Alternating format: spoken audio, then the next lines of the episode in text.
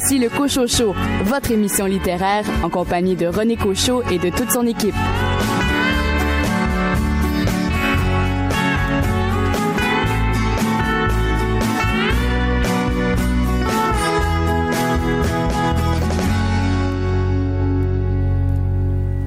Bonjour tout le monde, ici René Cochot. Bienvenue à votre émission littéraire. Nous vous avons concocté cette semaine une édition spéciale axée sur la bande dessinée, le roman graphique et les livres illustrés. Vous aurez donc l'occasion d'entendre au cours des deux prochaines heures des entrevues réalisées avec des BDistes et nos chroniqueurs, évidemment, se feront un plaisir de partager leur coup de cœur. Et comme c'est la période des fêtes, ben, la musique sera également très festive de la musique. Du temps des fêtes, bonne émission.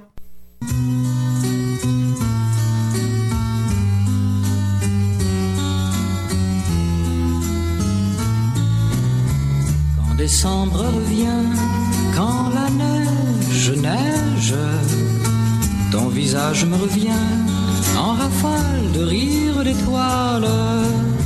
C'est nous deux à l'envers, quand mes rêves rêvent à ces Noëls rouges et verts, nos huit ans, nos amours d'hiver. Marie-Noël, Marie-Noël, petite fille, joujou fragile, petit Noël de mes Noëls d'enfants. Quand décembre revient, quand résonne, sonne, minuit mon cœur se souvient des manèges de boules de neige petits grands yeux verts et ta bouche rouge faisait tourner à l'envers mon traîneau, mon soleil d'hiver. Marie-Noël, Marie-Noël, petite fille, joujou fragile, petit Noël de mes Noëls d'enfants. Plus décembre revient, plus la neige neige sur mes Noëls rouges et verts, mes huit ans, mes amours d'hiver.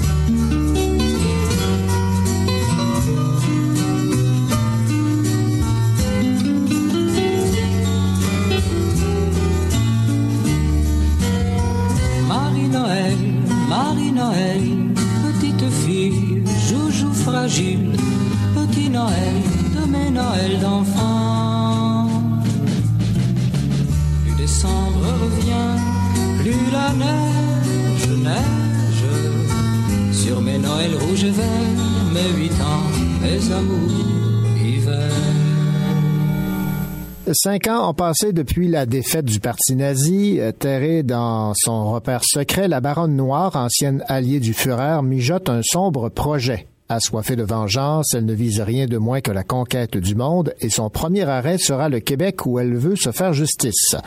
Pendant ce temps, dans la belle province, Maria Richard rêve de suivre les traces de son père en s'engageant comme pilote dans l'armée canadienne. Or, n'entre pas qui veut dans les forces armées, encore moins une femme. Et pourtant, sans le savoir, Maria est peut-être bien la seule à pouvoir déjouer les plans de la baronne.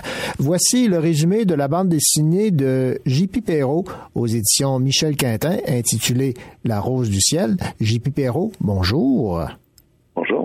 La Rose du Ciel, votre euh, personnage, est-ce qu'il a vraiment existé ou c'est carrément le fruit de votre imagination?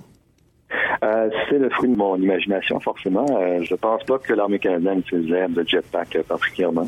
D'où vous est venue l'idée de créer ce personnage de la Rose du Ciel, sachant que à cette époque-là, ce n'était pas vraiment réaliste? Ben, en fait, c'est venu. Euh, la première histoire ciel a été publiée dans un recueil qui s'appelle Le Front, euh, aux, éditions Front Froid.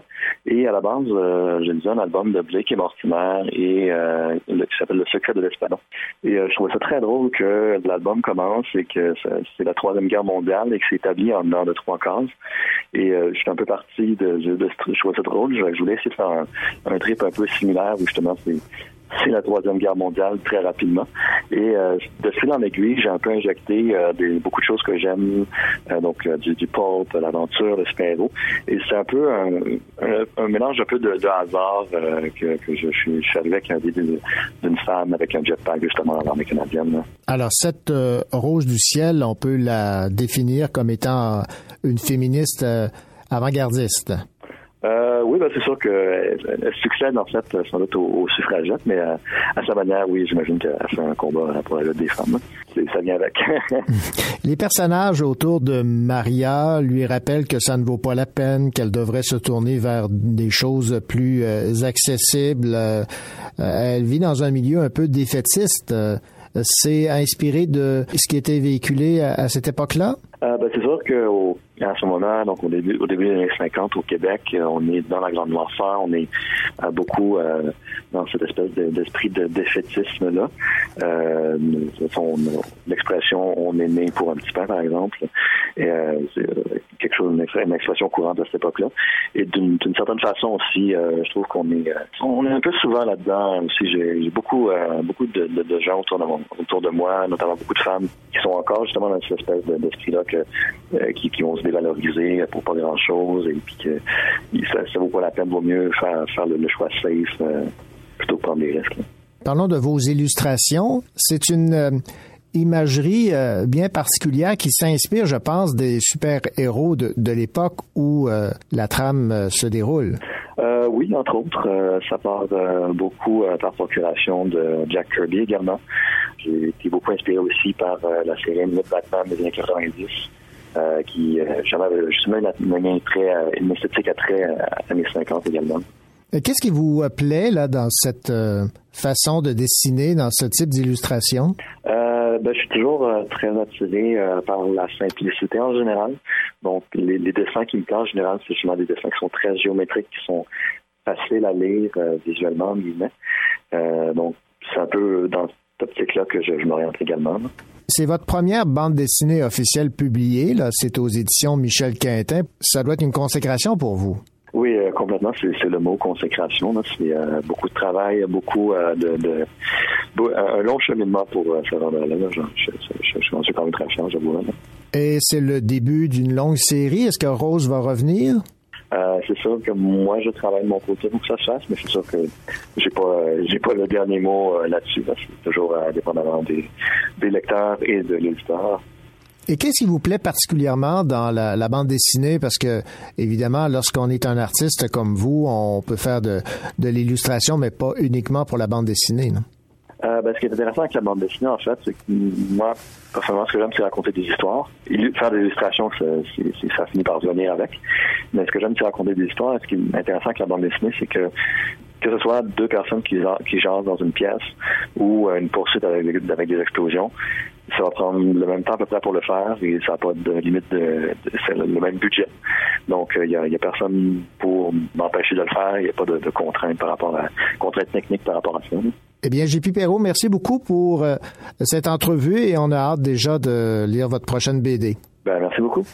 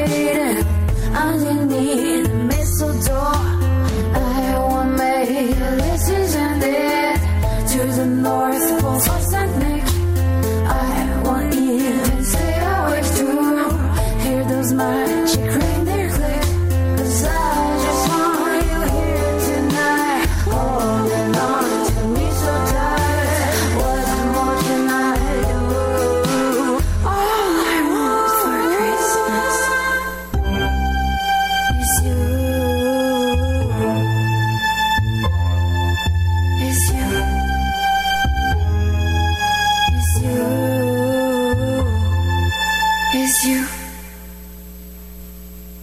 Oh, oh.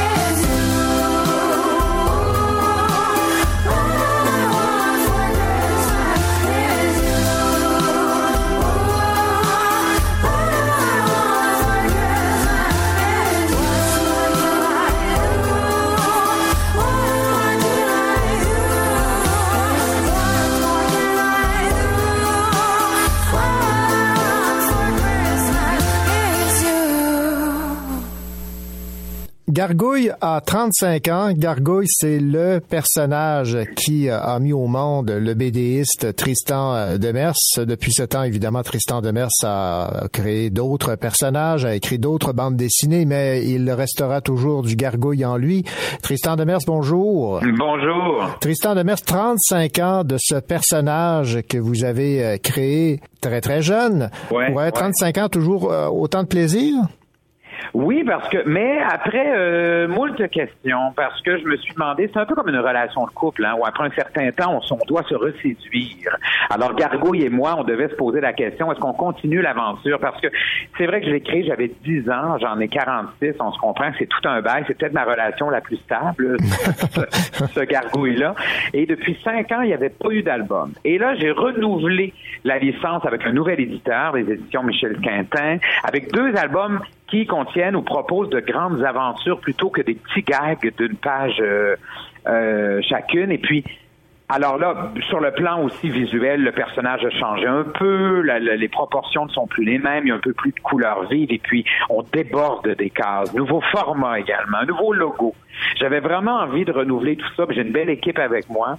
Donc, on a présenté, a quoi, dix jours, deux nouveaux albums, SOS Autruche et Panique à Babar. Euh, je m'adresse toujours aux 7-12 ans essentiellement. Et puis, euh, Gargouille fait partie de ma vie depuis le début. Puis ce qui est cool, c'est que je travaille maintenant où je m'adresse plutôt aux enfants de ceux qui étaient mes, lecteurs, mes lecteurs jadis. Hein? Parce que comme j'avais 10-12 ans quand je l'ai créé, ben, mes lecteurs avaient 8-9 ans. Alors maintenant, on se rend compte que j'ai deux ou trois ans de différence avec mes premiers lecteurs seulement et que deviennent les parents de mes nouveaux lecteurs. J'en suis à la boucle, hein, bouclée ou à la deuxième euh, génération de lecteurs pour Gargou et ça, c'est cool.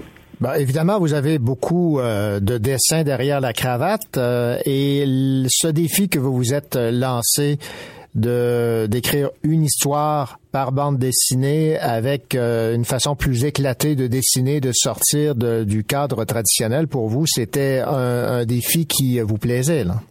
Oui, puis il fallait, oui, oui, parce qu'il faut que ça part de moi. Moi, je, je crois que si ça doit transparaître chez les gens pour être contagieux, euh, il faut que ça parte de soi, qu'on soit bien là-dedans. Donc, c'est un désir que j'avais après réflexion, après euh, nouveau, euh, nouvelle entente, nouvel nouvelle mise en marché également, là, en grande surface et ailleurs, en plus de la librairie traditionnelle pour moi, boutique en ligne, et puis bon. Alors, il y a tout ça. C'est ce qui m'a demandé du temps. J'ai fait plein d'autres affaires pendant ce temps-là. J'anime à la télé, j'ai plusieurs émissions, euh, j'ai des livres documentaires, j'ai sorti un essai s'adressant aux parents. Bon, j'ai fait tout ça, et là, je reviens à Gargouille. Avec plaisir, franchement, je retrouve un peu mon vieux chat. C'est comme un coloc hein, qu'on retrouve. On partage ensemble le frigo, chacun sa moitié. si, si vous jetez un coup d'œil aux thématiques, aux blagues que vous exploitiez à, l'époque, lorsque vous vous êtes lancé dans l'aventure de la bande dessinée du personnage de Gargouille, et celui que vous, que vous venez là de, nous faire réapparaître, quelle différence voyez-vous? Ah ben, 10, 12, 15, 16 ans, on part de soi puis on parle aux autres. À 40, dans la quarantaine, on a un peu plus de vécu, on a voyagé, on observe le monde, puis on le ramène à notre BD. Donc, c'est un peu le, le chemin inverse. Hein. Je parlais de moi dans mes BD, maintenant j'ai envie de parler de les autres, des autres dans l'aventure. Donc, Gargouille, dans l'album SOS Autruche, se retrouve à San Francisco. Il y a une histoire de kidnapping d'autruche qui euh, produit lorsqu'elle mange de la crème glacée euh, beaucoup de plumes, ce qui sert à des trafiquants qui fabriquent des robes pour des stars. Mhm. euh, mais l'usine de, de, de, robes à plumes se trouve euh, à l'île de Pâques, dans le Pacifique. Alors là, ça veut dire aussi se promener en avion, en hélicoptère. Il y a une histoire de drone là-dedans. Il y a des, il y a des GPS sur cellulaire. Il y a des, donc c'est plus moderne, évidemment, au niveau des outils. J'avais envie de voyager. Alors moi, j'ai bien aimé San Francisco. Ben, Gargou y va. Je pars de ce que je vois, de ce que j'observe dans le monde et je ramène ça dans ma BD. Alors qu'à 10, 12, 13 ans, on n'a pas assez de vécu. On part de nos histoires à nous. Il y a un petit, euh, il y a un petit power trip là-dedans d'ado, là, qui, qui était sympathique à l'époque. Mais là, je pense que on part l'ouverture sur les autres pour en témoigner dans les pages. C'est encore plus le fun, je trouve. Ben, tout à fait. Eh bien, Tristan Demers, merci beaucoup pour euh, cette entrevue. Alors, je rappelle que vos deux nouvelles aventures de Gargouille SOS Autruche et euh, Panique à Babar sont publiées aux éditions euh, Michel Quintin et longue vie, longue vie à, Gargouille. Oui, oui, ça fait longtemps qu'il est là. Je pense qu'on continue le, pour un bon bout. Merci beaucoup. merci. Au revoir. Au revoir.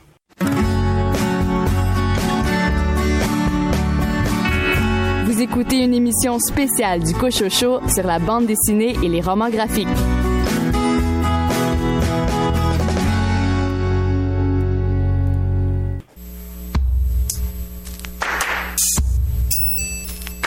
Oh, traîneau dans le ciel. N'oublie pas l'essentiel. Oh, oh, traîneau dans le ciel.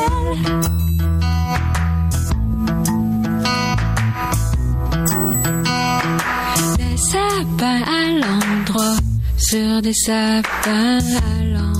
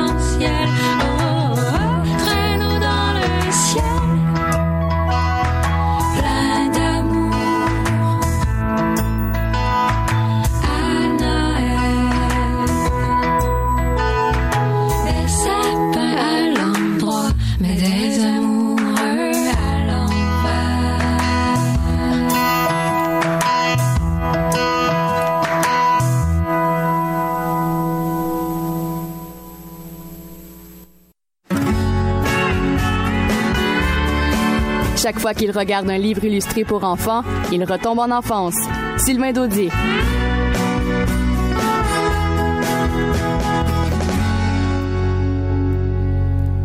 Ho, ho, ho, Sylvain Daudier, bonjour. Bonjour. Je vous ai dit ho, ho, ho parce que... Le Père Noël rôde. Voilà. Et il rôde affectueusement. On pourrait dire ça ainsi. Oui, tout à fait.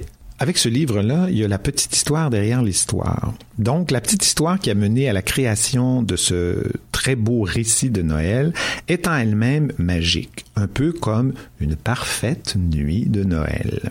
En quatrième de couverture, l'auteur nous raconte que le cœur de ce récit provient d'une réponse adressée à sa fille suite à une délicate question. Maman, es-tu le Père Noël? Oh! Cette réponse, toutes deux euh, l'avaient par la suite diffusée en ligne. Puis, elle fut publiée par le New York Times et partagée par des millions de parents. Et finalement, des années après, pour notre plus grand bonheur, les éditions scolastiques en font un album sublime illustré par Lee White. De très belles aquarelles nous accompagnent au fil des pages. Délicates, raffinée et un brin magique, elle contribue au récit tout autant que le texte de Broken Bro. Et parlons-en de ce texte. La majorité de celui-ci est constituée d'un échange épistolaire entre Lucie et le Père Noël. De double page en double page, découvrons une enveloppe, oui oui, une vraie petite enveloppe, dans laquelle se trouve une brève lettre. Vous comprendrez que le bonheur de lire ce livre aux enfants n'en est que plus grand. Le fait de devoir ouvrir les enveloppes, de déplier les lettres, nous place en état d'attente amusante. À vrai dire, même les grands seront tout excités. Chaque lettre réserve son lot de surprises, chaque illustration propose des pistes qui viennent faire pétiller le récit à qui c'est bien observé. Vous aurez remarqué que je ne vous parle pas du cœur de ce récit. Ouais. La lettre qui dévoilera à Lucie mais aussi à tous les enfants et tous les grands de ce monde qui est le Père Noël Ouais, ouais, ouais. et quelle est sa réelle fonction? Il faut lire le livre pour le savoir. Mais sachez que cet album fait du bien à l'âme et nous donne envie de démultiplier nos affections. Un livre qui ouvre l'esprit et le cœur. Et bien honnêtement, si j'étais vous, je me le procurerais rapidement. Il reste à peine quelques jours pour répondre à cette fameuse question. Maman, es-tu le Père Noël? Ouais, question existentielle. On peut pas laisser ça en suspens si longtemps que ça.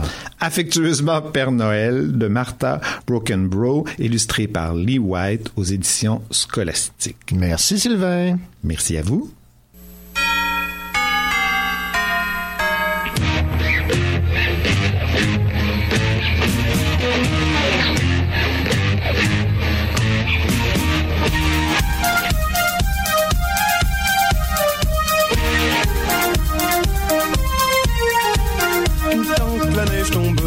soir, fa la la la la la la la et que le ciel aura son voile noir, fa la la la la la la la Ils garderont en eux l'espoir, fa la la la la la la la, leurs sourires deviendront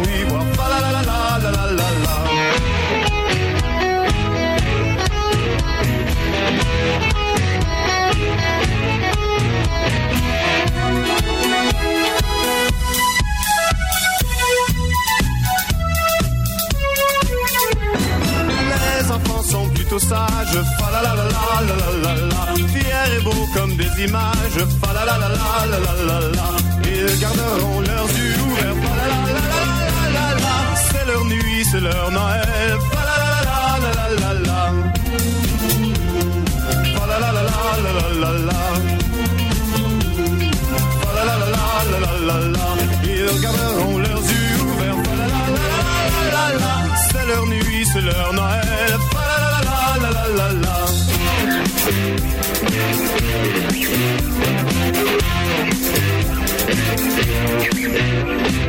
le village s'est endimanché, tous assis devant le curé. Quelques-uns sont impatients de découvrir leur beau présent.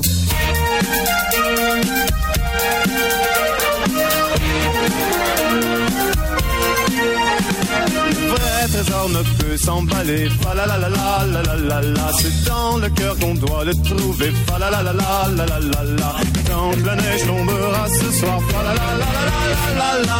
C'est Noël, oui c'est Noël. Fa la la la la la la la la.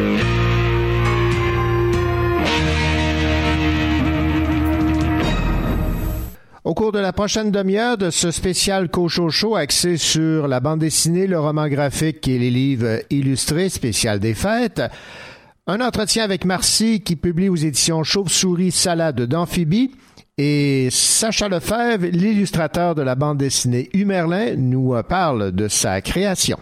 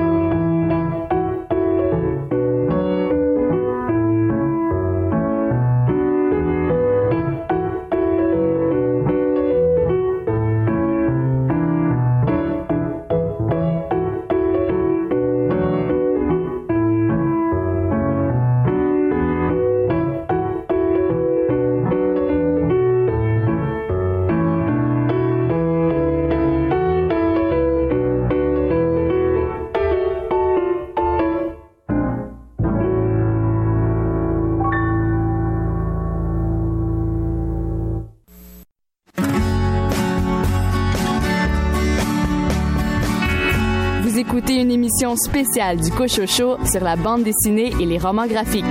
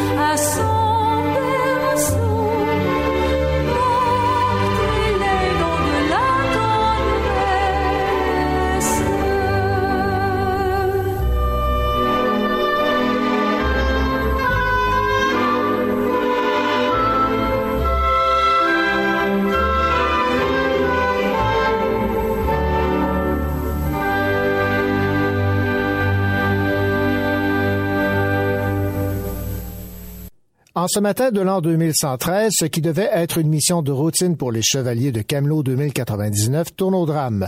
Les rats ont pris d'assaut la station spatiale et lors d'une manœuvre vicieuse, le pilote de Galahad est tué. Caruso était un meneur pour les chevaliers de Camelot. La perte est énorme. Cependant, pour le jeune Liam Carter, l'un des meilleurs mécaniciens de la station, c'est aussi une chance inespérée.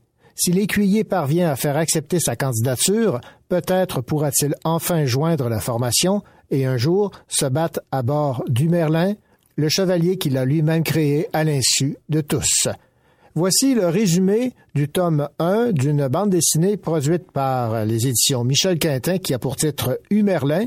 L'auteur est Jean-François Laliberté et l'illustrateur Sacha Lefebvre. Et nous avons en ligne Sacha Lefebvre. Sacha Lefebvre, bonjour. Bonjour. Sacha Lefebvre, euh, s'attaquer à une bande dessinée de science-fiction pour vous, c'était euh, un défi intéressant, j'imagine. Oh, tout un défi. Euh, tout un défi. C'était super le fun parce que ça me permet de dessiner des affaires que j'ai jamais dessinées puis créer un monde au complet. Mais à la fois, il faut que je crée un monde. C'est que il y a des affaires que faut essayer d'inventer la technologie ou essayer de faire fitter des trucs pour que ça ressemble réel aux yeux du public. Fait que c'était effectivement un défi, mais très agréable. Vous avez évidemment travaillé en collaboration avec Jean-François Laliberté. Comment s'est fait le travail euh, conjoint? Ah, écoutez, c'est un, on s'envoie vraiment la balle tout au long du processus de création. Euh, Jean-François, il écrit un premier, euh, un premier pitch pour l'histoire. Après ça, moi, je fais des croquis, j'y envoie. On ajuste l'histoire en conséquence avec les croquis parce que des fois, euh, lui étant écrivain, il a une vision, mais moi, quand j'apporte le côté d'illustration, des fois, il y a de la redondance. Exemple, pas besoin de décrire ce qu'on voit visuellement. Fait qu'il y a juste le script, après on se renvoie la base, je dessine les pages, je mets de la couleur, on revient avec les bulles de texte. Fait que c'est vraiment une collaboration qu'on a on a suivi la, bande dessinée du début jusqu'à la fin. C'était pas juste écrit, ensuite c'est moi qui dessine, c'est fini. Là c'est vraiment on a un regard tout le long là-dessus. Vous avez joué aussi beaucoup avec euh, la grandeur de chacun des dessins. Des fois, euh, il y a quasiment une demi-page qui est occupée par un dessin. D'autres fois, c'est euh, une forme un peu plus traditionnelle. Ça, ça vous a fait plaisir, j'imagine, de pouvoir jouer avec ce canevas. Là c'est vraiment le fun de pouvoir euh, briser le, format traditionnel euh, avec les, les cases. C'est moi, je suis un passionné de bande dessinée américaine. Mes héros de d'artistes de bande c'est des artistes de BD américaines. Et souvent, c'est connu de de pouvoir briser ça, cette formule de la grille de neuf cases, mettons, là, mettre, mettre une grande case qui fait toute la page et peut-être une petite case pour venir rajouter de l'information. Ça me permettait de, de pouvoir mettre des, des, images encore plus détaillées puis sortir, là, vraiment mettre la, station de Camelot en avant-plan ou voir la planète Terre puis vraiment rentrer dans, dans l'immensité de l'espace. Fait que c'est vraiment le fun pour moi de, de pouvoir me permettre de changer ça. Qu'est-ce qui vous a le plu dans cette bande dessinée euh, Humerlin, euh, dessiner les, méchants, le vaisseau spatial, l'univers galactique? Euh, je dirais la conception des, chevaliers en soi. C'est vraiment que j'invente 12 chevaliers et un 13e avec le, le Humerlin. Puis j'essayais vraiment de, sortir du moule trop robot humanoïde à la Goldorak ou même les Gundam. Je voulais vraiment créer de quoi de de unique, surtout que les robots marchent comme avec un genre de bassin qui les, pilotes dans le fond se, se baignent dans le robot. Fait que c'est vraiment, c'est vraiment, je pense, l'atout que j'ai le, le, plus de le fun. C'était vraiment de créer tous ces robots-là. Et euh, à toute fois que j'ai des nouveaux concepts. je suis comme, ah oui, je vais pouvoir faire un nouveau robot. Ah, si ce robot-là, il est détruit, je vais pouvoir le reconstruire, lui donner un nouveau look. C'est vraiment très pour ça. Et autre euh, chose qui m'a frappé dans cette euh, bande dessinée publiée aux éditions Michel Quintin, Humerlin, c'est le, le choix des couleurs. Oui, on me le dit souvent que le choix des couleurs, euh, avec des couleurs vraiment plus, euh, des fois saturées, des fois plus chaudes, les personnages sont pas tous en gris dans une station grise avec des robots gris. Mm-hmm. J'ai vraiment eu du fun pour pouvoir euh, apporter encore là de quoi unique, puis quelque chose de plus qui va plaire à un, plus, un public plus large. Je sais qu'il y a des thèmes assez sombres dans la bande dessinée. Euh, il y a un chevalier qui, qui meurt, il y a une compétition, puis tout. Fait que c'est important que les personnages rayonnent. Fait que j'aimais ça que les robots, autant que les uniformes ou même certaines couleurs de cheveux, se démarquent et que ça devient agréable au premier regard tout de suite. là. Les épreuves de l'écuyer Humerlin, c'est le tome 1. Vous avez une série euh, qui s'amorce de combien de livres? Euh, J'ai pas le nombre de livres exactement, mais je suis déjà en train de travailler sur le volume 2. On a des idées pour de suite. Là, c'est très drôle parce que à l'origine, quand j'ai pensé à faire cette histoire-là, on était comme moi, et Jean-François, peut-être juste un volume, début, fin, puis laisser là-dessus. Puis en en parlant avec les éditeurs, on était comme, OK, mais on peut pousser ça. Puis on était comme, ah oui, on a des idées, là. On peut en pondre, là, ça va être euh, incroyable. Il y a des aventures qui attendent Liam Carter, là. Beaucoup d'aventures, ça, c'est sûr. Eh bien, on va suivre les aventures de ce jeune euh, Liam Carter. Sacha Lefebvre, euh, dessinateur, illustrateur de cette euh, nouvelle série de bandes dessinées publiée aux éditions Michel Quintin, Humerlin, les épreuves de l'écuyer. Merci beaucoup pour cette entrevue. Ça m'a fait un grand plaisir.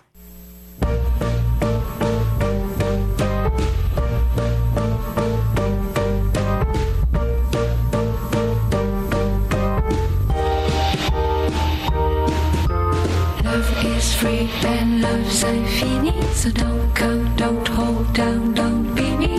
Give me a kiss under the key. Drum beats, boom, boom. Christmas time hits hard the city. But don't rush like them, don't you worry. Just French kiss me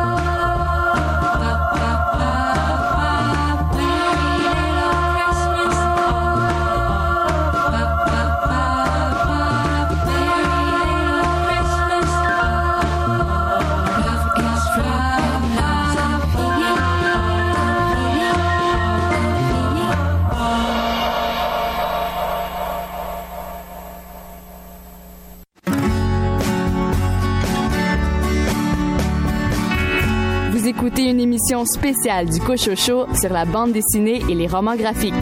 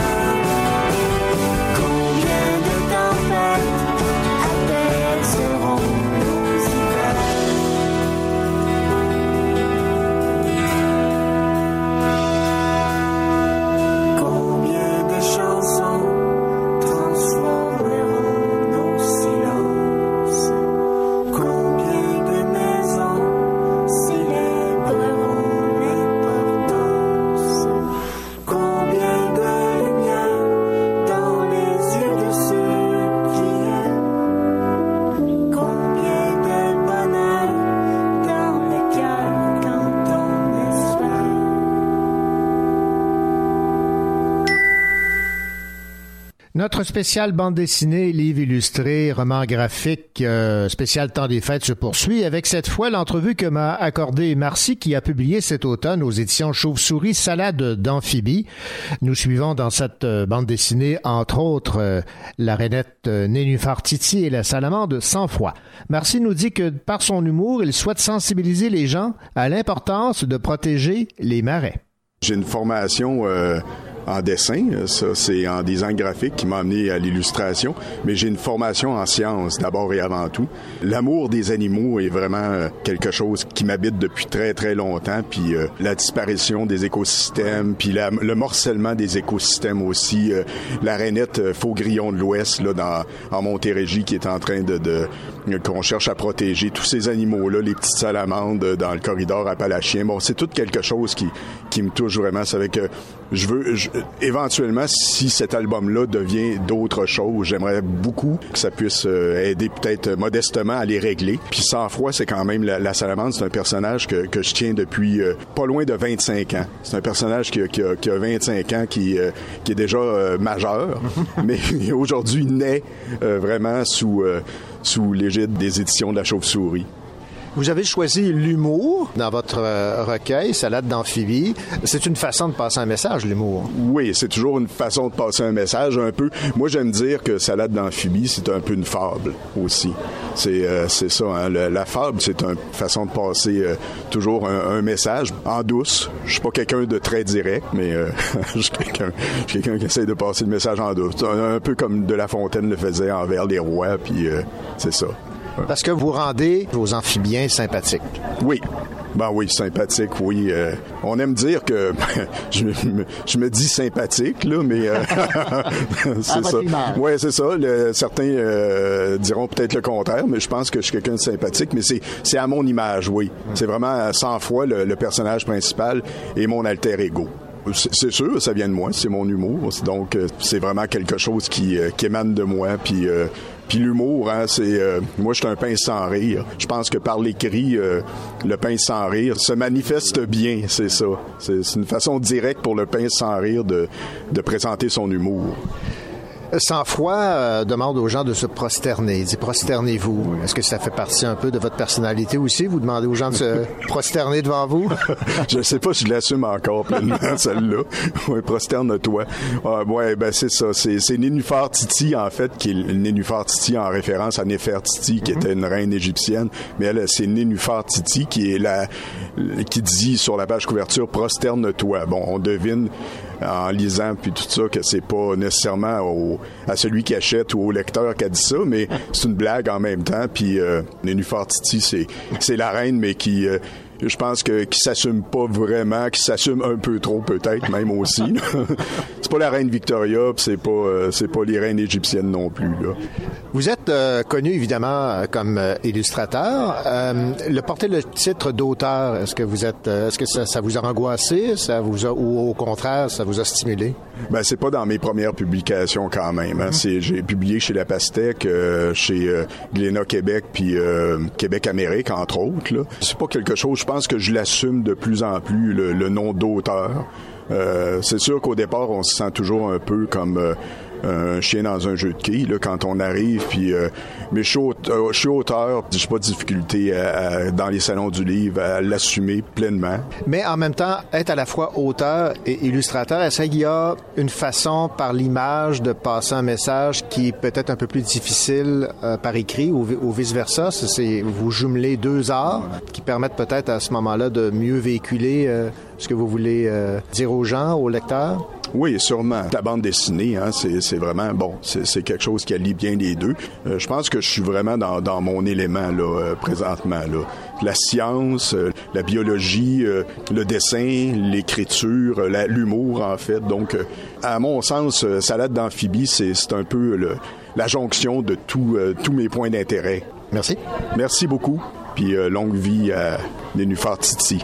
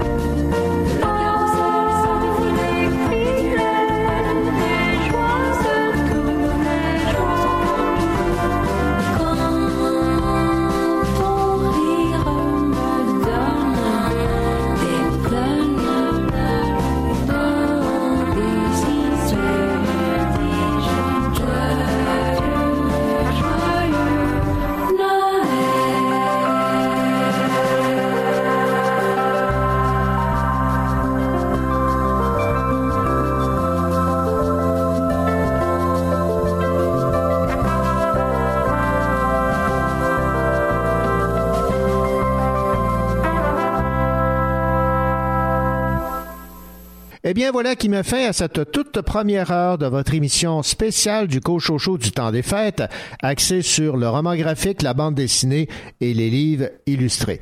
Et euh, comme on n'a pas envie que vous restiez sur votre faim, encore 60 minutes d'entrevue et de chronique pour vous faire plaisir en cette période du temps des fêtes. La deuxième partie du Cochocho dans quelques instants.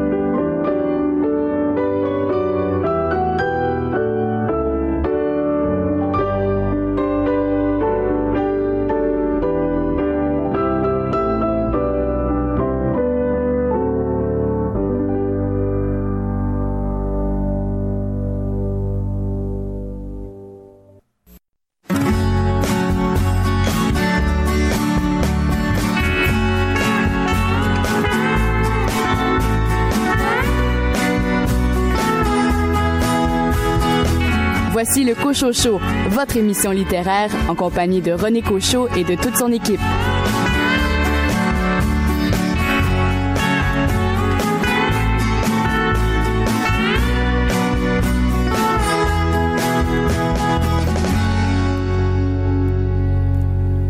Bienvenue à cette deuxième heure de votre édition spéciale du temps des fêtes du Cochocho, axée sur la bande dessinée, le roman graphique et les livres illustrés. Au cours de cette euh, deuxième partie d'émission, vous aurez entre autres l'occasion d'entendre Tristan Demers nous parler de son livre Astérix chez les Québécois publié aux éditions Urtubise et vous découvrirez à quel point l'univers de Astérix et Obélix nous a marqué, nous les Québécois, rappelons-le, nous sommes les irréductibles francophones d'Amérique du Nord et nous sommes associés à ces irréductibles Gaulois qui luttaient contre l'Empire romain. Alors, installez-vous confortablement, idéalement peut-être avec un petit café, près du foyer, du euh, sapin, et écoutez cette deuxième partie d'émission qu'on a concoctée spécialement pour vous en cette période des fêtes.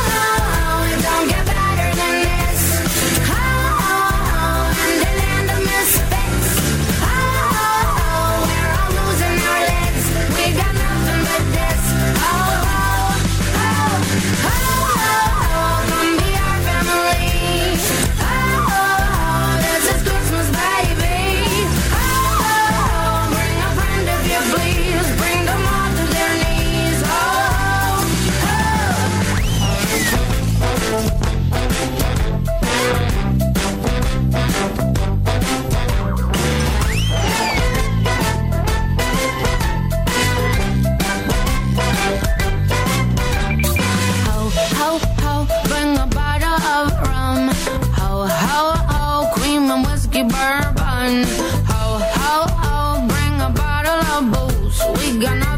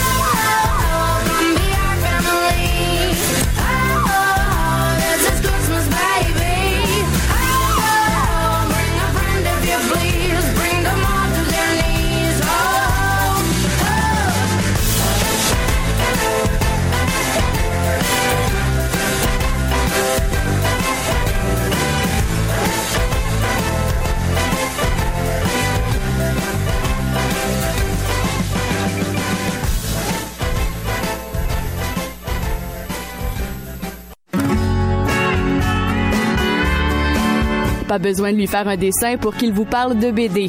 David Lessard-Gagnon.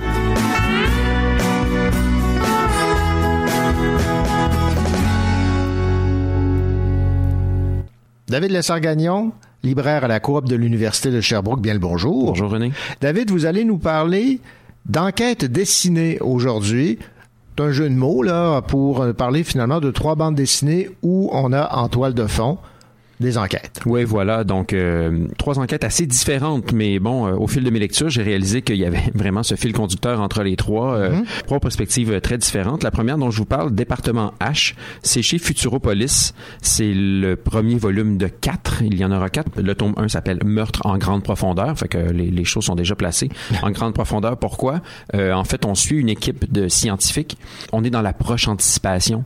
Une équipe de scientifiques euh, qui sont dans une station une station scientifique, mais qui est profondément dans l'océan. Donc, on parle de plusieurs kilomètres sous la surface. Un scientifique très connu, mondialement connu, euh, reconnu comme même étant un bienfaiteur de l'humanité, le chef de cette mission-là, a été assassiné.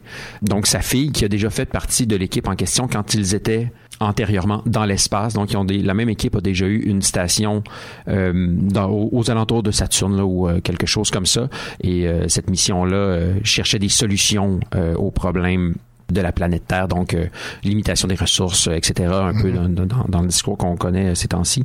Et euh, bon, cette mission-là a été un échec. Ils ont décidé de faire un, un nouvel essai, euh, mais cette fois-ci sous l'eau. Donc, sa fille est envoyée par la compagnie qui euh, soutient cette mission pour enquêter sur le, le meurtre de donc de, de cet éminent scientifique. Donc, plusieurs kilomètres sous l'eau, vous imaginez bien qu'on est dans un genre de huit clos. Donc, euh, oui, il y a un aspect étouffant, même s'ils font des sorties. là. Donc, un univers euh, scientifique et oui, donc d'anticipation, en tout cas, on n'est pas tout à fait. Il y a des humains là-dedans qui ont des traits poissonniers.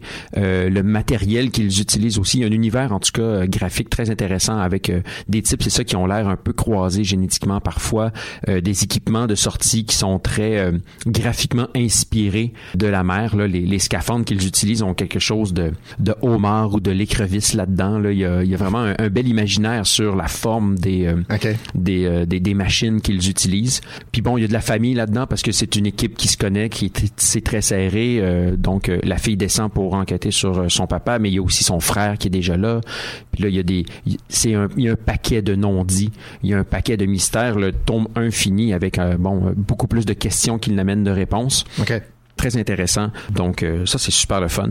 Département H.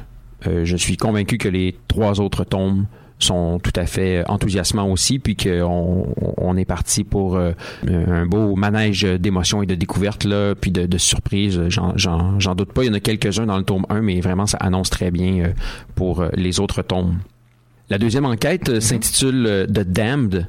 Euh, le tome, c'est un tome 1 intitulé Mort pendant trois jours. C'est chez Aquileos. Là, on tombe dans un dans un autre, on toujours dans l'enquête, mais on est dans un autre registre. On est dans le fantastique cette fois-ci. Euh, on est dans un ton un peu classique. Je m'explique. On est dans un monde mafieux. C'est les années 30 ou en tout cas, il y a un sentiment, euh, une ère de Al Capone. Donc, on est dans ce de- dans, dans ce genre de mafieux là. Par contre, les véritables boss de ce monde interlope là ne sont pas des humains, ce sont des démons. Donc, euh, littéralement là, ils sont rouges, ils ont des grosses cornes, ils sont en costard, ils fument des cigares, ils boivent du whisky. D'accord. Et donc, euh, euh, nous on suit. Suit un type euh, qui euh, s'appelle Eddie. Eddie, euh, à une certaine époque, s'est fait jeter un sort par une bande rivale de démons. Et Eddie, c'est pas qu'il peut pas mourir, mais il peut revenir à la vie. Ah, c'est ça, la mort pendant trois jours. Mort pendant Ah, trois ouais. jours. En fait, quand ça commence, ça fait Eddie, ça fait trois jours qu'il est mort. puis, euh, puis bon, il y a un des boss qui décide de le ramener parce qu'il a besoin de lui pour lui rendre service, tout ça. Mais Eddie, du fait qu'il sait qu'il peut revenir à la vie, il y a pas beaucoup de, il y a pas beaucoup de retenue. Mhm. Euh, il dit pas mal ce qu'il pense. Ah, puis oui, oui, euh, il y avait bien des gens qui auraient aimé ça, qui restent morts. Mais bon, euh, donc euh, le plan, le plan actuel nécessite sa présence. Bon, magouillage, guerre de gang. Il y a aussi des humains qui sont des chefs de gang qui en ont peut-être un peu assez de se faire dire quoi faire par les démons. C'est un donc un monde très intéressant. C'est sombre, c'est noir. Mais cette twist, cette twist démoniaque rend les choses très très très intéressantes et euh, ajoute une dimension là, euh, inattendue qui est fort appréciable. Il y aura au moins un autre tome qui est déjà annoncé là, en fin d'album ici. Reste à voir si ça va se poursuivre longuement, mais moi je suis très intéressé à suivre les aventures de Eddie euh, de par la mort. C'est ça. Le, le- le flash est bon, mais est-ce qu'on peut l'exploiter euh, sur une longue période? Ça, ça, ça, ça reste à déterminer. C'est ça. J'imagine qu'il y a des, des façons de, de sortir de là. Est-ce qu'il voyagera euh, dans d'autres villes? Est-ce qu'il y aura éventuellement du extra-dimensionnel? Si on est dans le fantastique, en fait, là, il y a plein de portes de Ben sortie. Mais est-ce qu'il voudra rester ciblé sur... euh, Est-ce qu'ils voudront rester ciblés sur ce récit-là? Euh, Je m'attends pas à ce que ça, ça continue de manière infinie, mais il y a un autre tome, certainement. Alors, de Down, de Mort pendant trois jours. Et on va parler maintenant de votre troisième euh, bande dessinée, Tyler Cross, Miami chez Dargo. Oui, c'est un tome 3. Je découvre euh, au troisième tome euh, ce héros. Euh, manifestement, on n'a pas besoin d'avoir lu les autres pour euh, embarquer. Ce sont des, des récits plus ou moins indépendants. On est dans le noir pur jus avec justement, ça, ça, ça se passe à Miami, donc on est aussi dans l'ambiance, floridienne, là, Scarface également. Donc Tyler Cross est un homme interlope, donc il est pas du côté de la loi. C'est un, c'est un mauvais, c'est un bad guy, mais qui, euh, qui, a le sens de l'honneur, faut croire. Tyler Cross n'a pas de, n'a pas de retenue, puis il est pas justement empêtré par. euh, euh, c'est un homme assez violent aussi, et euh, donc il se retrouve mêlé. En fait, son son avocat lui doit 70 000 dollars, puis bon, il décide de retrouver son avocat pour avoir son argent en question, et son avocat de lui avouer qu'il a investi son argent dans une gamique d'un hôtel qui va arriver, et donc par cette entremise là, c'est la porte d'entrée de Tyler dans dans cette histoire là on est encore dans les mafieux, mais là on est cette fois-ci des mafieux à, à chemise fleurie. Hein, on est vraiment dans l'ambiance là euh, presque. Je veux pas dire Miami Vice parce que là il y a une- un, un décalage temporel. Mais euh, mais on est là aussi là dans il fait chaud, euh, c'est la sueur, c'est les cocktails, c'est les bateaux, c'est les hydravions, tout ça. Donc un récit euh, relativement violent quand même, très classique dans ses références justement euh, le héros méchant garçon euh, qui a rien à perdre, les mafieux euh, qui ont aucune retenue, les donzelles qui payent le prix d'une manière ou d'une autre toujours euh, et plantureuse. Mais le dessin de Bruno est vraiment intéressant. Il y a une ligne, il y a une ligne euh, claire mais grasse qui euh, vient euh, beaucoup chercher l'aspect, qui crée une espèce d'aspect vintage qui est tout à fait de ton avec avec le récit puis l'ambiance là, l'ambiance au départ. C'est pas très long. On parle d'une centaine de pages. Fort intéressant. Je vais aller regarder les autres tomes puis je serai certainement intéressé à voir les prochaines aventures de Tyler Cross. Alors voilà, résumé, département H, meurtre en profondeur, de Down, euh, mort pendant trois jours, et Tyler Cross, euh, Miami, tome 3. C'était vos trois bandes dessinées dont euh, vous vouliez nous parler euh, cette semaine. David Lessard-Gagnon, merci beaucoup. Ça m'a fait plaisir. So this is Christmas.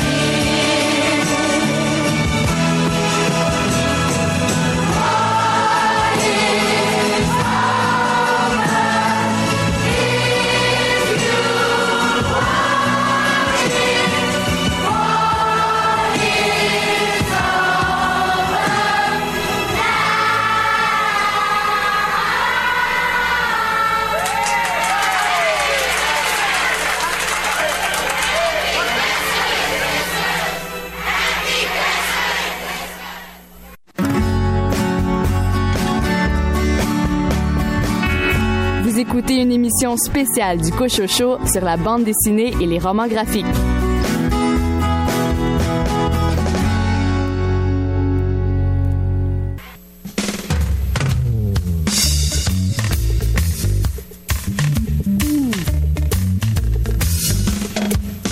Ça faisait pourtant un an ou deux que je croyais plus du tout en lui. Pas plus que je croyais au bon Dieu d'ailleurs, ou à la semaine des 35 heures. N'empêche que bon, par acquis de conscience, j'ai mis mes santiailles devant la cheminée. Vu qu'on était le 24 décembre, peut-être que le Père Noël se pointerait, hein, on savoir. Alors il est bienvenu, mais manque de bol, dis donc. Avec l'antenne de la télé, il s'est emmêlé les kiboles et s'est vautré dans la cheminée. Il s'est rétamé la gueule par terre sur ma belle moquette en parpaing. Il y avait de la suie et des molaires. Le Père Noël est un crétin. Petit papa Noël, toi qui es descendu du ciel, retourne-y vite fait bien fait avant que je te colle droite, que je t'allonge une patate, que je te fasse une tête au carré. Je avais demandé comme cadeau une panoplie d'agents de police, une super boîte de mécano, une carte du parti socialiste. M'a carrément amené pot de balle, avait pas dû recevoir ma lettre. J'avais peut-être pas mis le code postal qui correspond à sa planète. N'empêche qu'il s'est pas gêné, il m'avait déjà ruiné la moquette. Dans le canapé s'est écroulé pour se la ruche à la nisette.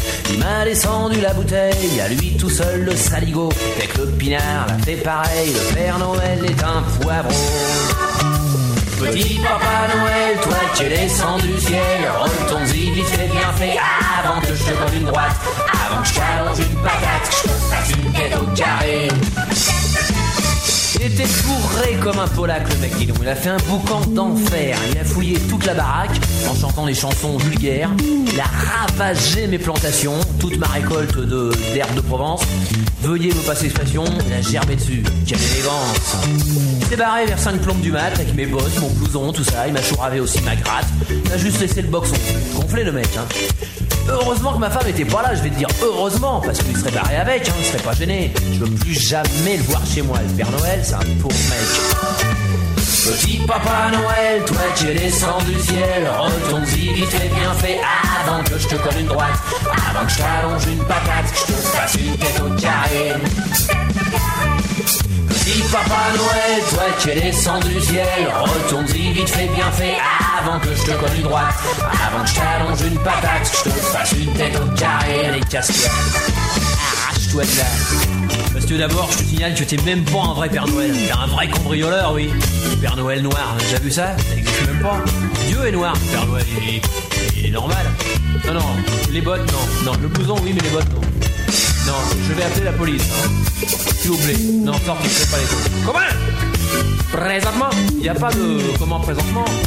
Si tu veux, euh, vieux, j'estime que bon, tu n'as pas... Comment? Non Je dis pas que, les bottes, bon, les bottes, je les file, si tu veux. si tu veux. Mais le blouson, euh, non. Si, aussi Bon, d'accord.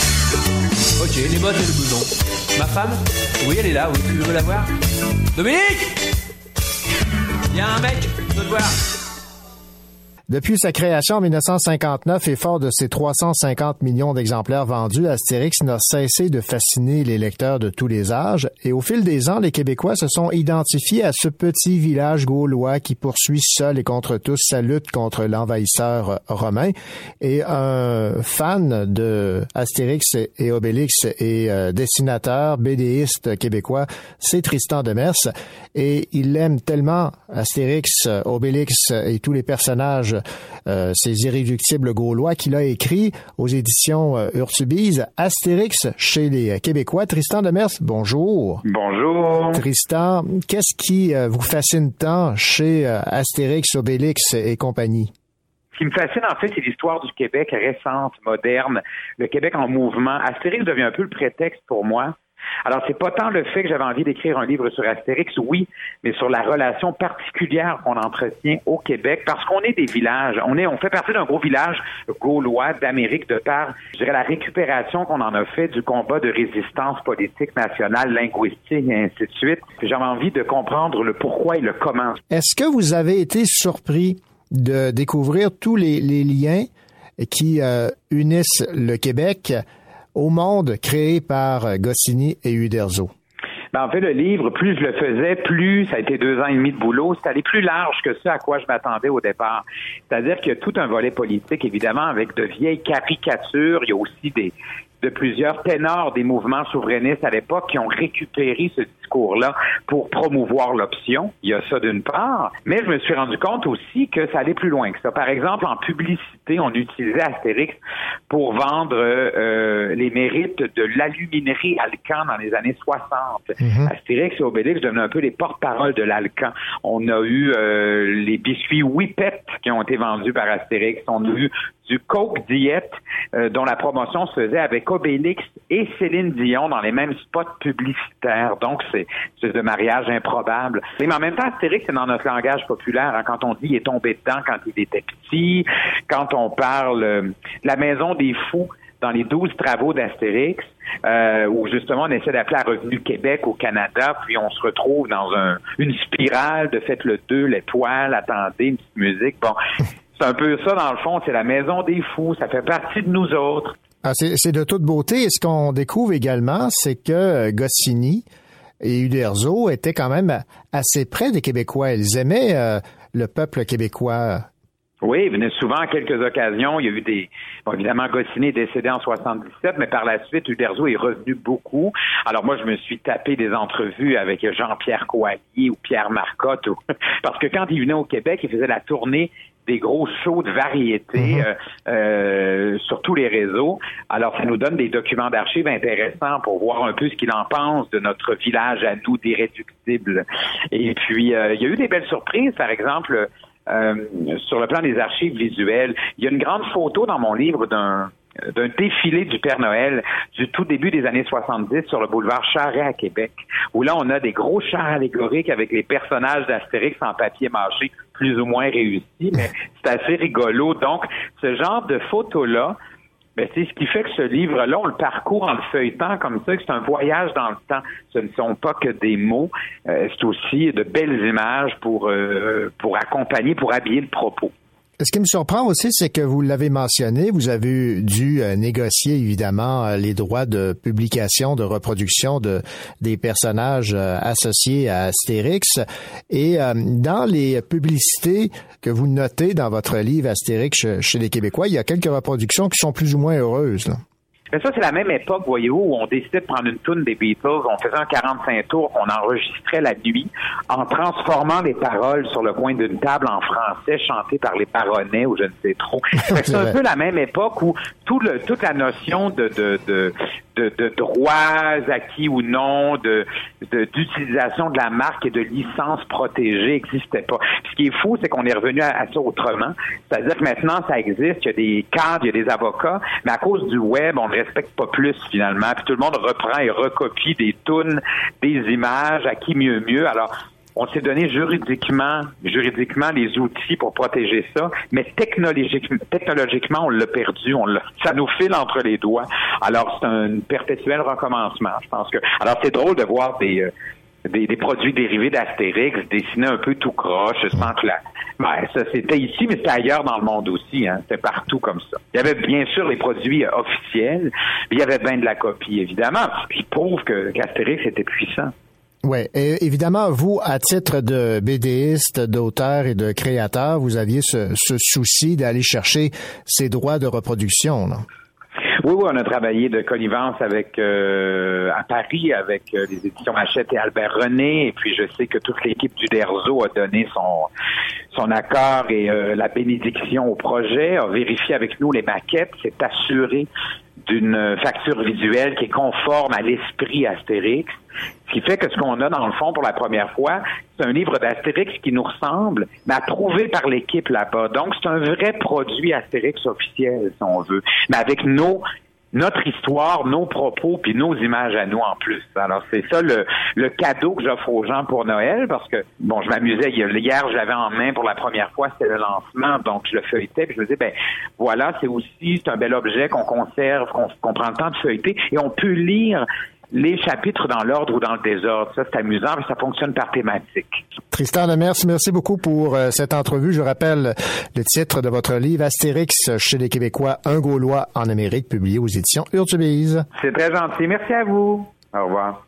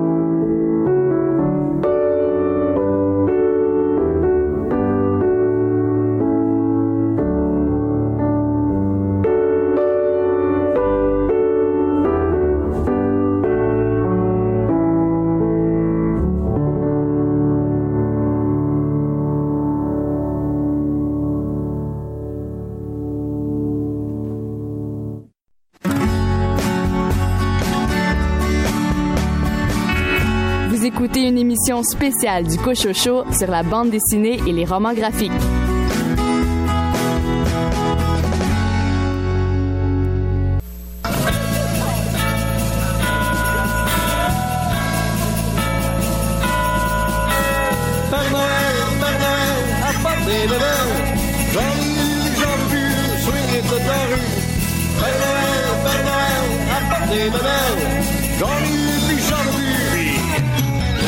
Le papy, le papa, le papy, le papa Noël, c'est un Québécois. Avec ses bas de laine, pis son gros parka. Le Père Noël, c'est un Québécois. Son sac de bébelles, rempli de joie. Un train pour Alain, un foulard pour Edouard, une poupée pour Mireille, des patins pour le petit corbeil. Ah ouais!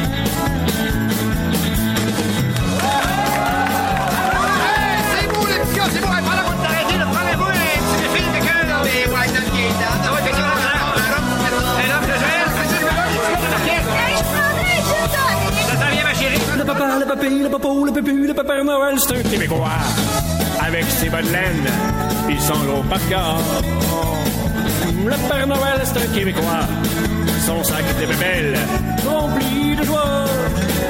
Des gants pour Fernand, un bréviaire pour Rosaire, des pop pour Noëlla, un beau gars pour Gloria. Alléluia.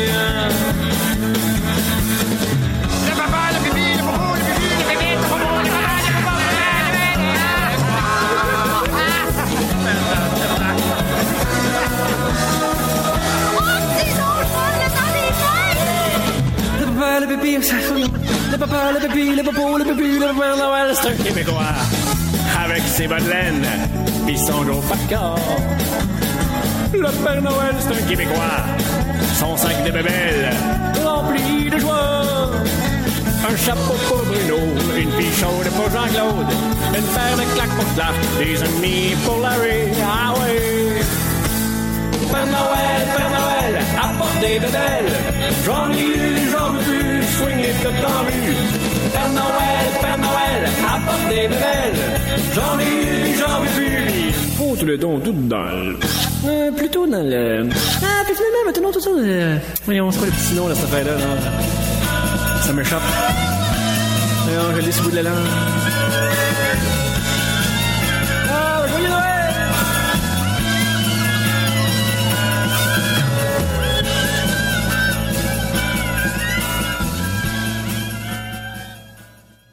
L'illustratrice Mathilde 5 mars signe les dessins de nos héroïnes, un recueil destiné aux enfants qui présente les destins d'une quarantaine de femmes marquantes dans l'histoire du Québec et du Canada aux éditions Marchand de Feuilles. C'est l'auteur Anaïs Barbeau-Lavalette qui a approché Mathilde 5 mars pour qu'elle collabore à ce projet. Réaliser le portrait de ces grandes femmes a été un beau défi, nous dit Mathilde 5 mars dans l'entrevue qu'elle m'a accordée. Mathilde 5 mars, bonjour. Bonjour. Mathilde, vous avez, j'imagine, eu grand plaisir à dessiner les portraits de ces, de ces femmes euh, que l'on découvre dans ce magnifique ouvrage que vous avez co-réalisé avec euh, Anaïs Barbeau-Lavalette. Ah oui, c'était vraiment, euh, c'était vraiment un honneur. C'est sûr que moi, le temps de prendre connaissance des dossiers et puis après de mettre un visuel à tout ça, c'était, ah, c'était, c'était un honneur, puis c'était un vrai plaisir. Vous avez choisi une façon bien particulière de euh, dessiner ces euh, femmes de l'ombre. Quel a été votre euh, processus de création? En fait, on a eu, on s'est vraiment posé la question au début parce que toutes les avenues étaient possibles. Et puis le livre c'est pas fait comme un livre traditionnel où moi j'arrive vraiment en fin de parcours et puis j'illustre les textes. Les textes étaient pas faits quand on a commencé le projet. Puis ça, ça fait que j'avais vraiment mon mot à dire. Finalement, j'ai vraiment eu carte blanche pour les dessins. Euh, j'avais un petit vertige là. J'étais, j'étais intimidée de dessiner ces femmes-là, évidemment là, parce que c'est des grandes. Puis je voulais, je voulais leur rendre leur rendre hommage. On savait que c'était que ça se destinerait aux enfants, mais aussi aux adultes. Ça fait que moi, j'ai pris le parti pris, en fait, de, les dessiner de façon assez réaliste, en essayant d'intégrer quand même une, une poésie à ça. Mais j'ai eu envie, euh, moi, quand j'ai pris connaissance de ces femmes-là, je les connaissais pas. Quand je les ai googlées, quand je les ai recherchées dans les livres, leur visage, je les découvrais. J'étais vraiment fascinée de leur regard, de leur c'est ça que ah cette femme-là elle ressemble à ça. Je connaissais le nom, je connaissais pas le visage, je connaissais pas la morphologie. Et puis euh, d'avoir euh, l'échantillon faisait vraiment une belle diversité. Ça fait que j'ai pris le parti pris de faire réaliste pour que quand on voit leur visage dans le livre, ensuite si on voit une photo d'archive ou quoi, on puisse les reconnaître. Euh, puis je me disais que j'avais envie pour les même pour les enfants. euh, ça, ça a donné tout de suite cet effet-là à ma fille quand elle a vu le livre. Elle a dit Hey, elle ressemble à mon éducatrice, elle ressemble à ma tante, elle ressemble à, à la voisine. Puis je me disais j'avais envie que ces femmes-là soient ancrées dans le réel, puis que ce soit pas des, des personnages au même titre que tous les personnages qu'ils voient dans dans les livres. C'est pour ça que j'ai j'ai choisi un peu ce style-là. Les illustrations les plus humaines possibles, on pourrait dire, on pourrait voir ça ainsi? Euh, ouais, les plus hum- humaines, puis c'est ça avec un, un visage qui était un vrai visage euh, humain. Celle qui avait des photos d'archives à l'appui, je me suis souvent euh, inspirée pour le visage de la photo presque la plus connue. Euh, puis après, celle qui en avait pas, ben, j'avais le l'honneur ou euh, en tout cas le, le petit vertige de, de les inventer. Souvent, je me suis fiée à d'autres femmes connues que je me suis inspirée ou des fois je les ai ben, carrément inventées de toutes pièces. Ouais, c'est ça que j'allais vous demander parce que dans certains cas, c'était assez facile d'aller faire des, des recherches visuelles, mais dans d'autres cas, euh, c'était moins, c'était moins évident. Non? Ben c'est ça, puis des fois il y en a, euh, il y en a qui avaient simplement des gravures euh, à l'appui pour leur visage, mais ces gravures là, quand on regardait la, la date de création, ben ils ont été faites bien après la mort euh, de la femme. Ça fait que je me dis c'est quelqu'un qui a aussi inventé leur visage. Puis là à chaque représentation, ben on se fie sur quelqu'un qui a inventé le visage. Ça fait que moi des fois je me disais bon allez on recommence à zéro puis on, on lui en donne un nouveau visage. Euh, ouais, c'était c'était drôle à faire. J'ai pas, j'ai pas cette habitude-là. D'habitude, c'est inventer toute pièce. Euh, mais, euh, mais c'est ça. C'était, un plaisir de me dire, ben, le nez de Jeanne il est comment, puis c'est ça, son corps, tout ça. Mais, mais c'était cool à faire. Mais il n'y a pas que les visages là qu'on voit dans vos illustrations. C'est le défi que vous aviez également, c'était de rendre hommage au travail qu'elles ont fait ces, ces pionnières, ces femmes. Ah oui, c'est sûr que moi, c'était vraiment, j'avais des dossiers euh, historiques montés par Annette Gauthier euh, pour faire les, euh, les les femmes. Ça fait que moi, j'étais vraiment, euh, euh, j'essayais de m'inspirer, là, j'essayais de m'imprégner. Puis des fois, les gens ils me demandent ma préférée, mais je dois dire qu'à chaque fois que j'en ai fait une, ça devenait ma préférée. J'étais vraiment fascinée. Ces femmes-là, je les ai vraiment rencontrées à travers les dossiers historiques. Ça fait que j'essayais de, c'est ça, de leur rendre un peu ce que ce que moi. Euh, la, la rencontre que je faisais avec elle, euh, qu'est-ce que je trouvais qui ressortait. Puis des fois, c'est des femmes là qui ont fait des grandes choses. La Bolduc qui a eu une grande carrière musicale tout en ayant euh, 13 enfants. Je pense que c'est quatre qui ont survécu, mais Mhm. quand même 13 grossesses, 13 accouchements. Ça fait que moi, je disais, bon, ben celle-là, je la fais debout sur la table. Tu sais, C'était vraiment, euh, euh, c'est ça, ce que ça m'inspirait, leur œuvre, mais aussi euh, toute la vie qui est venue autour euh, de cette œuvre-là qui est, qui est vraiment exceptionnelle. Quel a été le, le travail euh, conjoint avec Anaïs Barbeau-Lavalette et euh, l'éditeur? Parce qu'évidemment, l'éditeur avait son mot à dire. Anaïs aussi, j'imagine. Ça s'est fait comment? Euh, ben c'est ça, Mélanie Vincelette, elle, c'est l'éditrice, c'est elle qui a orchestré tout ça, et puis elle, elle savait là où elle s'en allait, puis tout ça. Moi, c'était une façon de travailler qui était différente de d'habitude. J'ai J'étais très insécure, puis finalement, euh, ben ça s'est tout monté, euh, tout monté en même temps. Dans le fond, je pense qu'on avait l'urgence de faire connaître ces femmes-là aux gens. Vraiment, on aimait le projet, ça fait qu'on l'a tout mis en priorité. Ça fait que pendant que Anaïs euh, euh, montait les textes, moi je montais les images. Évidemment, on était en télétravail, là, on s'envoyait, on s'envoyait tout ça, puis euh, on se commentait un peu au fur et à mesure. Mais euh, même le choix des femmes, ils ne sont pas arrivés avec euh, voici 40 femmes, euh, 40 portraits. Voici les textes. Des fois, il y avait des femmes qui venaient, hop, euh, finalement ça changeait. Il y en avait une autre. Je pense que moi j'ai pas, euh, j'ai pas collaboré à choisir ces femmes-là. Je pense que c'était Annette Gontier, Mélanie Vincelette, puis Anaïs Barbeau-Lavalette qui ont, qui ont fait les choix. Mais je pense qu'ils ont eu vraiment de la misère à, des fois en en éliminer ou en en sélectionner.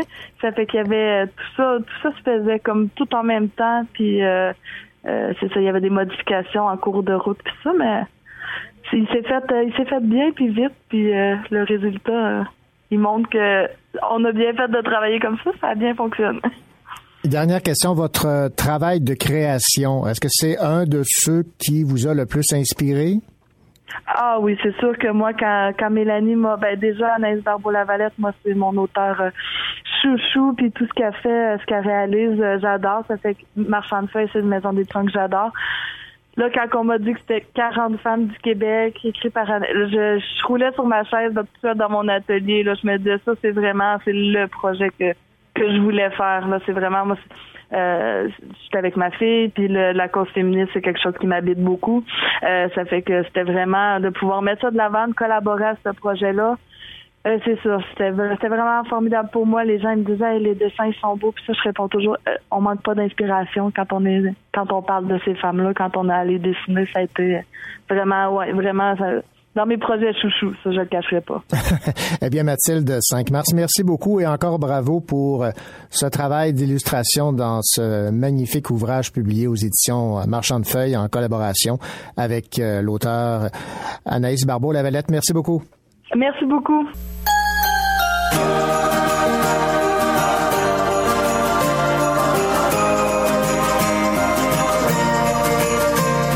Te souviens-tu quand on allait se cacher en dessous du sapin pour voir s'il y avait des cadeaux plus gros?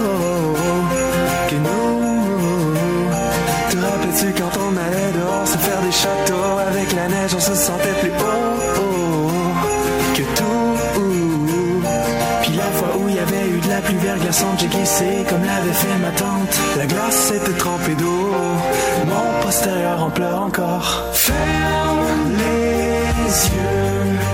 Puis rappelle-toi quand les lumières semblaient plus allumées. Vive le vent et ses flocons. Te souviens-tu des caramels de grand-maman qui fondaient comme le temps passe? Ici, le présent il est déjà parti pour laisser place au firmament. Te rappelles-tu de mon oncle qui dormait sur le divan? À côté de ces deux, trois bouteilles de vin blanc? C'était un homme quand même tolérant, à part quand il a bu trois châteaux brillants.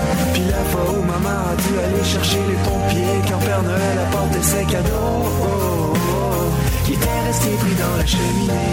Ferme les yeux. Puis rappelle-toi quand les semblaient plus allumées.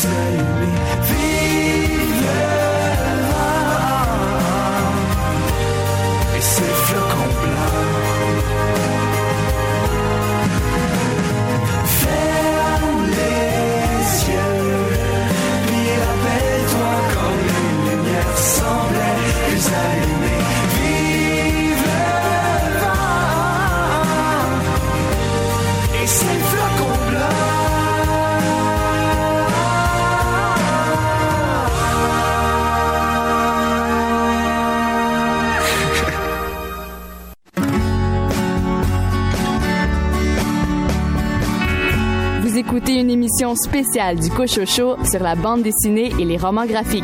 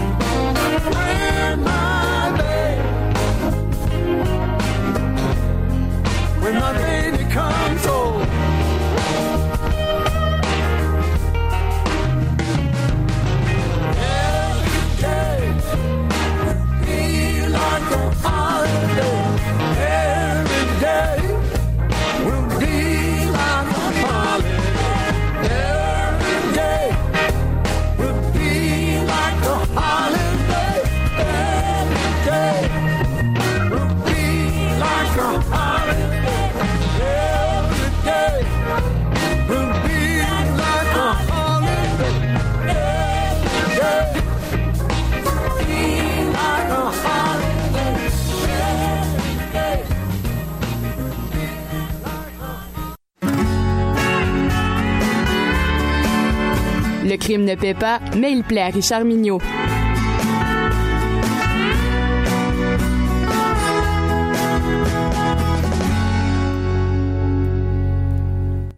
Richard Mignot, vous allez nous parler cette semaine d'un livre policier, mais qui ne s'adresse pas à un public euh, adulte, mais aux petits de 4 à 8 ans. Futur Ah, amateur de polar. Oh oui, oui, pour les futurs amateurs de polar et aussi pour les, les parents amateurs de polar qui voudraient bien que leur enfant euh, prenne euh, le goût de la, de la lecture Ah. et puisse voir un petit peu ce que c'est qu'un polar ou un détective privé. Euh, vous me permettez, mon cher René, de, de sortir un peu des sentiers battus, d'aller vers la littérature jeunesse de temps en temps. Ben oui. Surtout quand on trouve des perles comme celle-là. Même les petits 4 ans, parce que c'est pour les, les enfants de 4 à 8 ans, Mhm. ont le droit à leur petite dose d'enquête policière. C'est ma, ma perception. Ouais, petit singe détective privé. Exact. Après les merveilleuses enquêtes de M. Lapin, de Pascal Hérault et de Gen- Geneviève Després que je vous conseille, voici pour les petits de 4 à- de 4 à 8 ans, Petit singe qui sert à plaire aux futurs lecteurs de Christine Brouillette et d'André Marois. Ce livre, mi-roman graphique, mi-album, présente une histoire bien particulière. Petit Singe est un détective privé aux méthodes bien personnelles. Personnelles, là, mais très efficaces. Alors que ce soit pour un vol de bijoux, un vol de pizza, le vol d'un nid de clown ou encore la perte d'une fusée, Petit Singe a mis au point sa routine. Il écoute son client. Il recherche des indices. Il prend des notes, mange sa collation et met ses culottes. Mais de loin, c'est l'opération la plus difficile pour Petit Singe. Là. Tout le reste, c'est facile, mais mettre ses culottes, c'est toujours compliqué. Ah, d'accord. oui. Puis, enfin, il est prêt. Il sort de son bureau et, en très peu de temps, il résout l'affaire, le temps de dire banane. Eh bien. Mais la dernière affaire est bien différente pour Petit Singe. Toute sa routine est chamboulée. Pas d'indices, ni de prise de notes. Les pantalons restent par terre. Mais quelle est donc cette enquête qui rend Petit Singe si différent? Ne comptez pas sur moi pour vous vendre le punch. Non, non, non, non. La finale est surprenante, belle et touchante. Petit Singe est un personnage très attachant, qui plaira aux tout petits. Le mode répétitif des enquêtes est rassurant. Il permet même aux petits d'anticiper et d'apprécier le moment où la routine sera interrompue. Et là, c'est là que le plaisir commence. Puis la finale, tout en tendresse, sera un moment touchant pour le petit et celui qui lui lit l'histoire. Les enfants comme les adultes vont apprécier les illustrations. Les mimiques de petits singes sont absolument savoureuses. Au grand plaisir des petits lecteurs également, le bureau de petits singes, parce qu'un un détective privé, ça prend un bureau, change de décoration à chaque enquête. Et le parent, lecteur, pourra s'amuser à retrouver les différences avec les- la, co- la collaboration du petit, bien sûr. Et chose non négligeable. Attendez, attendez, là, vous allez voir quelque chose, là.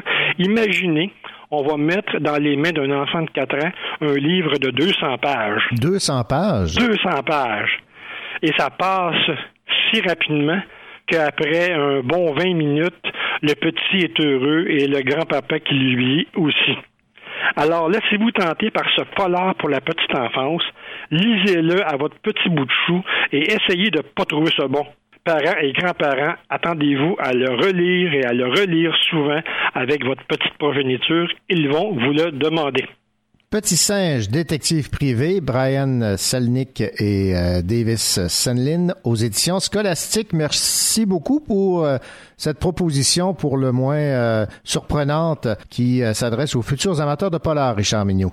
Ben, ça, c'est un plaisir, puis on va essayer d'en trouver d'autres petites perles comme celle-là. Nous souhaitons en trouver le plus possible. Oui, oui, oui.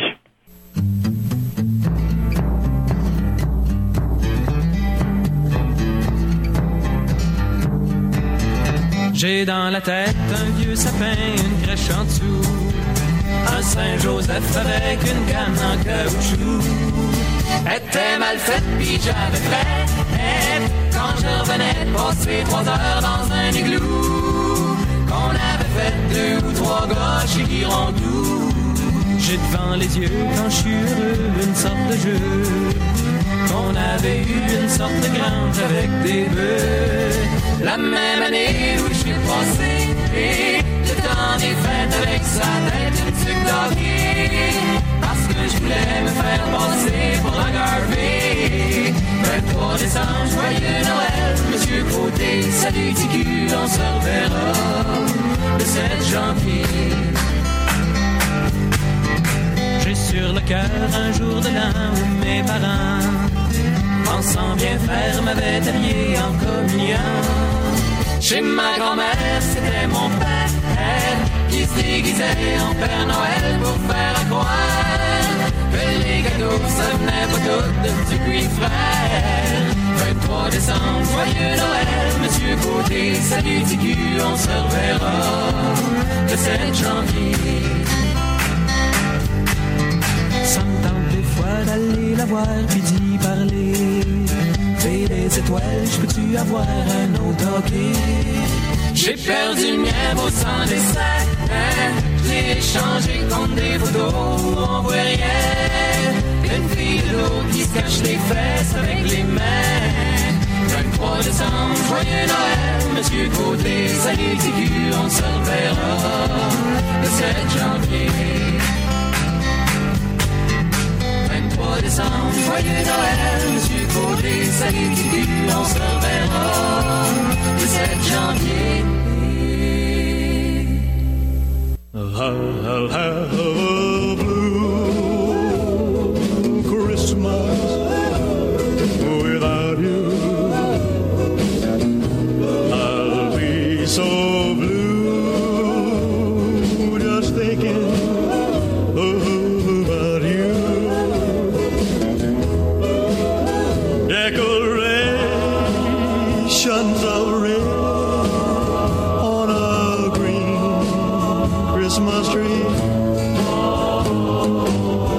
Oh, same, dear,